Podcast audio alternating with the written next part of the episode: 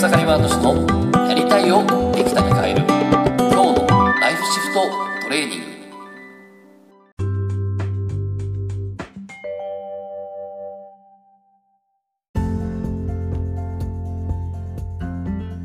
おかげさまで、草山敏です。今日はですね、何をやっても見つからなかった方向性を見つける方法っていう話をね、していきたいなと思います。で、えー昨日ですけど、えっと、個人継続セッションをですね、やってるクライアントさんだったんですけど、まあ、この方がですね、こうこ何をやってもなかなかその自分自身が本当にこれやりたいっていうね、ものが見つからなかったんですね。結論から言うと、えーその、昨日ね、えー個人セッションしたんですけど、まあ、こう、1時間半のセッションではあるけども、そのうちの9割をですね、彼女はずっと喋ってまして、で、何かというと、私はこれからこういうことをしていくんだって、そして、こう、こう、こうで、こうで、こうで、このためにはこうしていて、こうするんだってことをですね、いわゆるこの自分にしかこれからやりたい未来のことをですね、こうやっていくんだってことをずっと喋ってたんですね。で、えー結果として、いや、本当に私はやりたいこと見つかったと。そしてなんでそれを私がやるのかっていうと、こう、こう、こういう使命があるからだっていうふうにですね、全部繋がってですね、やっと見つかりました言ってですね、これからこれを実現していきますって言ってね、言ってたんですね。で、すごいその話聞いただけ僕もすごく感動したんですけど、ああ、人っていうのはどんなにね、やりたいこと分かんない、見つからないわ、ね、ずっとやり続けても、どっかでちゃんと見つかるんだなってことをですね、すごく感じたわけですね。で、えーそこでね、いろいろポイントがあったんで、今日はそれをお伝えしたいなと思うんですけども、まあ、本当一つはですね、まあ、その方はもう本当にこう、えっ、と、ある、日本語教育っていう業界でね、仕事をやってきた方で、で、もう日本語教育の中では本当にトップ中のトップというか、あのもう、大学の教授と一緒にですね、その日本語の教育をしてたっていうぐらいですね、かなりすごい頑張ってきて、もややり尽くした感があったんですね。で、ちょっと次のステージに行こうと思ってですね、えーちょっと仕事を辞めて、で、えーずっとですね、えーじゃあ次は何、自分は何をしたいだろうとかと、や探してたんだけど見つからなかったんですね。で、いろんな勉強しに行ったし、えー社会企業大学とかにも入ってですね、で、そこでこう自分自身を見つめ直したりですね、こう、本当いろいろやってきたんだけど見つからないと。で、も1年が過ぎ、え2年目になろうとして、これはまずいということでですね、これ僕の個人継続セッションに入ってきてくれたんですけど、本当最初はですね、本当もうなんかこう、ね、まあ、僕は結構これからどうしていきたいですかって質問するんだけど、この質問に対してどうしていきたいかまずわからないっていうね、えとこから始まり、で、この問いに対して、じゃあ実際私はこうするっていう答えっていうのを今まで全12回やって、え11回までは出てこなかったんですね。今回これからどうしたいですかって一言でブワーっと1時間ぐらい喋り続けるっていうね、そのぐらいやりたいことが全部出てきたっていうことが起こって、僕もびっくりしたんですけど、で、えっと、ね、そんな中で、こう、結構面白かったのが、まあ、その中でも結構ね、いろんなことをやってきて、で、まあ、一つはね、もうこう、まあ、その、仕事と家庭っていうところがあって、まあ、家庭にもそういう課題課題があったんで、その家庭はですね、もう本当にこう、今まで、家庭は最悪だったんだけども、最高で家庭が幸せしょうがないっていうところまで、まず最初行ったんですよね。でもその後、じゃあいよいよ仕事だねってなった時に、仕事をしていく時に、えーこう、今までの英語教育っていうのはもうやり尽くしたし、これはもう絶対やりたくないっていうこだわりがあって、で、じゃあ、えっ、と、ちょっと今やってる筆文字だったりとか、まあ、あとはその、ね、ちょっと書く、書く力、日本語の力をそうい持ってるから、書く力があるからって言って、ライティングの仕事をするとかって言ってですね、いろいろやってたんですね。で、これこう結構、ライティングの仕事をしてみたら、結構うまくいってですね、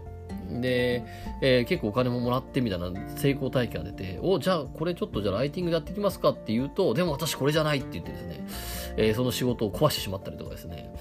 こう何かこう、何かや、これじゃ、これじゃないかな、やりたいことこれじゃないかなって思うと、それを壊して破壊するっていうね、まあ、そんなことをずっと繰り返されていて、で、これは何かなって、このね、いわゆるこの破壊、ね、この、これを破壊するっていうのには何かこう思い込みがあって破壊してるんで、何かなってことやったんだけど、え結果としてですね、その原因は何だったかっていうと、こだわりっていうものだったんですね。まあ、意地ってやつなんですけど、意地っていうものがですね、それを作ってたと。で、何かというとですね、えー、まあ、その、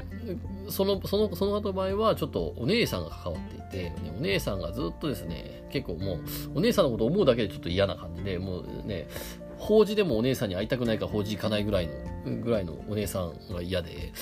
で、えっと、そのお姉さんっていうのは、えっと、自分に対して、あんたポテンシャルが全くない女だっていうことをずっと言ってて、で、お姉さんがずっとポテンシャルがない女だって自分で言ってたんで、自分に言われてたんで、でそれはすごい強烈に残ってるから、な私はもうポテンシャルがない女なんだと思い込んでたんですよね。で、結果として、その、ね、お姉さんは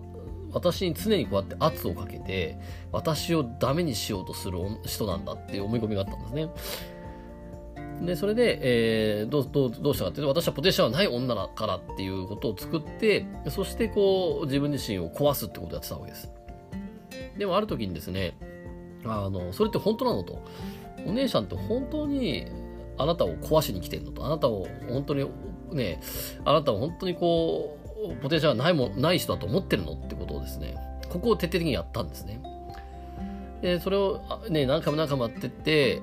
こう泣きながらいろいろやってやったんですけど、そしたらね、えっと、ある時に、まあ、セッション終わった後、こう道歩きながら考えてたら、ある時ふと、あれ？でももしかしたらお姉さんって本当は私のポテンシャルがないっていうもう卑下してんじゃなくて実はお姉さんはお姉さんでやっぱり長女だからえー、親からのプレッシャーもありそれでいて私はこう結構何でもできちゃうところがあるんだけどそれを発揮しないようにしてたからその私のポテンシャルがあるからこそポテンシャルがないっていう風なことポテンシャルを出さない自分を見てすごいこう気にしてたというかポテンシャルを出しなさいって言ってたんじゃないかなみたいなね。その本当にこう真逆の見方を見つけたんですね。そしたらすごいですよ。そしたら、こまさにコーリングって言うんですけど、あのー、そう思った瞬間にメールが来たらしいんですよ。LINE が来たらしいんですね。で、パッと見たらお姉さんから、約1年ぶりとかぐらいにお姉さんが急に連絡、で、あの、自分から連絡は絶対取らないので、急にお姉さんが連絡来て、で、その瞬間、わ、またお姉さんがなんか変なこと言ってくるぞと、私を、ね、私に圧をかけてくる、私マウンティングしてくることを言ってくるぞって思ってパッとメールを見たらですね、そしたら、えー、今、世の中大変なことになってますねと、えー、私は、私のうちはなんとか、なんとか、そう、そうは言ってもなんとかやっていますと。ね、それ、それだけポッと入ってきたらしいんですね。最初は、なんだこれは、私は元気にやってて安心にやってますっていうことを自慢かみたいなことを思ったらしいんだけど、でもその直前に、お姉さんは私を、いわゆる、私に圧をかけて、私を落とし、ね、ダメにしようと思っている存在ではなくて、もしかしたら私のポテンシャルを、えー、がある、あるのに、ポテンシャルを発揮しない私を応援してくれてんじゃないかなって、ちょっと思ってたんで、その視点で見たら、あ、このメール、ただ私を心配してくれてるんじゃんっていう、そっちは大丈夫って心配してくれてるよってことをバッと思い出した瞬間に、ブワーッと記憶が思い出されたらしくて、あれ、そういえば私が出産、ね、次女を出産した時に、え長女の子供を1週間お姉さんが預かってくれてたことあったなと。で、えっ、ー、と、他にもですね、お姉さん、そういえばあの時こんなこと、例えば、そのね、自分自身は高校受験するときに、全然勉強できなかったけど、商業科でいいやと思ったけど、やっぱ普通科に行こうと思って、でもそれじゃとても勉強の間に合わなかったけど、毎日のようにお姉さんは私に対して、えー、すごく勉強教えてくれてた。でも、当時は、お姉さんは、お姉さんも悪だ、最悪だって思ったから、もうあの勉強教えられたことは大嫌いだったけど、でも今思えば、あんなに自分の時間使って私に勉強を教えてくれるお姉さんなんかいないなっていうとかね、ぐわーっとそれが思い出された時に、あ、お姉さんは私のポテンシャルをなくそうとしてね、お姉さん私のポテンシャルがあることを知ってるがゆえに、これだけやってくれてたし、愛だったんだってことに気づいたんですね。で、えー、このまさにこのポテンシャルがある、ある自分をやると、ね、この、ね、いわゆるそのお姉さんでポテンシャルがないって言ってきていたんだけど、でもそのね、いわゆる自分はポテンシャルがない、ね、そのポテンシャルがないって言われていて、あ、ね、この自分、自分自身がポテンシャルがない状態でいれば、いや、私ポテンシャルないよ。なんか文句あんの？みたいな感じで言えるじゃないですか。だからそのポテンシャルがないことをずっとやってきたんだけども、でも、実はポテンシャルあるっていうことだったら、あれ？違うなってこうぐらぐらぐらっと揺れ始めたんですよね。で、そこでかたくなにポテンシャルがない自分をお姉さんに言われたがためにずっと意地を張ってやってたんだけど、別にポテンシャル自分あってもいいよねっていうふうにガッとこう揺れて変わったんですね。そしたら何のこっちゃない。あ、もう私じゃあなんかこう別に意地張んなくてもなんかこう、本当にこう、自分自身でポテンシャルを発揮すればいいよねって言った時に、今までかたくなにね、この50年間やってきたもう、この日本教育はもういいや、もうややりたくないと思って、どうしてもやりたくないと思ったけど、まあでも、50年間もやってきてね、すごい能力あるし、これ使えたらいいよねっていうふうになったんですね。で、じゃあちょっとじゃあこれ使って次はちょっとやろうかな、なんかいろいろ仕事しようかなと思って仕事探してたらメールがまた来たんですよ。そしたら今働い、今ちょっとアルバイトで働いてるホテルからメールが来て、明日話がありますって言って、で、まあこの時代なんでコロナウイルスの関係で、ああ、私クビなのかなと思って次の日行ったら、そしたらですね、えー、そこのホテルの人に、あなたと新しい契約がしたいって言われたんですね。で、それが何かというと、ホテルで日本語教育を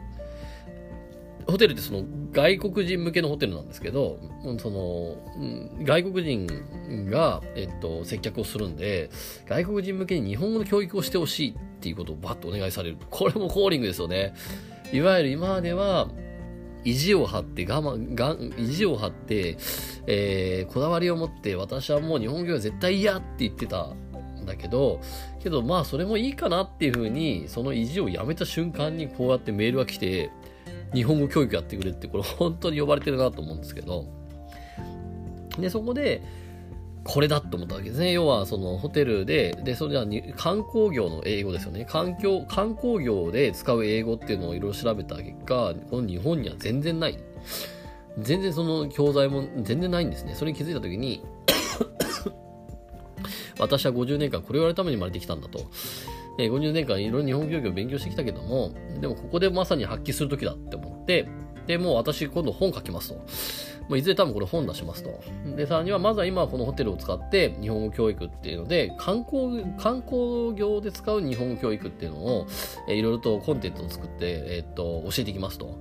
で、それもホテルでいろいろ実験できるかそれやって、で、いずれちょっとここでできたら学会とかでも発表しますとか 言い始めてえー、学会とか思ったんですけど、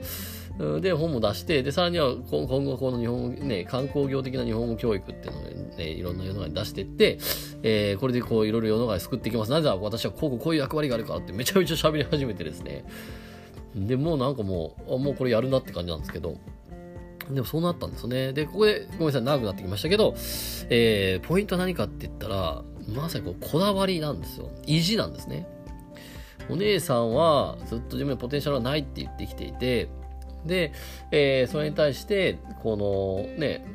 そう、お姉さん最悪で大嫌いだったんで、なんで、えー、じゃあそのおて自分のポテンシャルね、ない自分をやることによって、あの、私ないけどなんか文句あんのかよ、みたいな。ね、そうやってあえてそのない自分っていうのを演じることによって、えー、ないない言ってるけど別にないない自分にそんなそんな言ったって別に何とも思わないわよみたいな感じですね。この子である自分をやるとお姉さんさらに言ってくると思うんで、なんでない自分を演じて、その意地を張ってですね、意地を張ってこうない自分を演じて、で、こう、なんかない自分で私なんか文句あんのみたいな感じにしてたと。で、その意地をやめる。で、それは何かというと、お姉さん実は、本当は、本当のポテンシャルないって思ってたんだろうかっていう、ここをぐゆらゆらゆら揺らしてみたんですよね。そしたら実は、えー、ないって思い込んで見ていただけで、えー、ね、自分自身を傷、ね、お姉さん自分自身を傷つけるもんだと思って見てたんだけど、実はお姉さんめちゃくちゃ優しいとこあってね、えー、子供をね、一週間預かってくれるとか、つきっきり勉強教えてくれるのないですよね。でも人って怖いなと思うのは、思い込みによって見るとそれも悪に変わるってことなんですよね。本当に怖いなと思うし、で、いい記憶も消してしまうっていうね。ね、子供見てくれたっていう記憶もなくなって、ね、聞いたことなかったし、で、その勉強教えてくれたっていうのは、こう、すげえ、すげえ、こう、圧をかけて教えてくれたから、最悪だったって、もうあんなの思い出したくもないって言ってたんだけど、でも、見方を変えたら、いや、めちゃめちゃすごい教えてくれてて、感謝するとかって、全く真逆なことを言い始めるんでね。そんな感じで、ちょっと長くなりましたけど、でも、このいかにそのこだわりや意地っていうのがですね、えー、こう、すごい影響して、えー、光、光の記憶も闇に変えてしまうのかなってすごく思うんですね。で、もっと言うと、えっ、ー、と、このこだわりや意地っていうのは、こう、自分自身が理解されない、分かってもらえないっていう、この存在認知欲求って言うんですけど、えー、私は理解されない自分だ、私は分かってもらえない自分だっていうね、これを作ってしまってるんですよね。で、これが、まさにですね、この、本当に自分は何をやりたいのかなっていう、自分は何者なのか、まあ、存在認知なんで、要は、自分は何者かが分からないってことをやってしまうっていうね。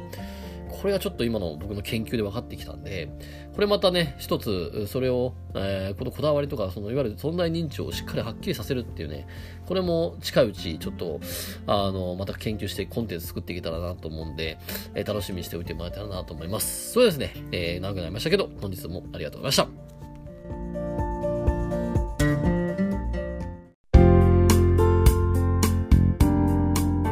本日の番組はいかがでしたか？番組ではご意見ご感想をお待ちしております。ウェブ検索でひらがなで草刈正俊スペースポッドキャストと検索。一番上に出てくる草刈正俊ポッドキャストページにアクセス。その中にあるご意見ご感想フォームよりお送りください。それでは次回もどうぞお楽しみにありがとうございました。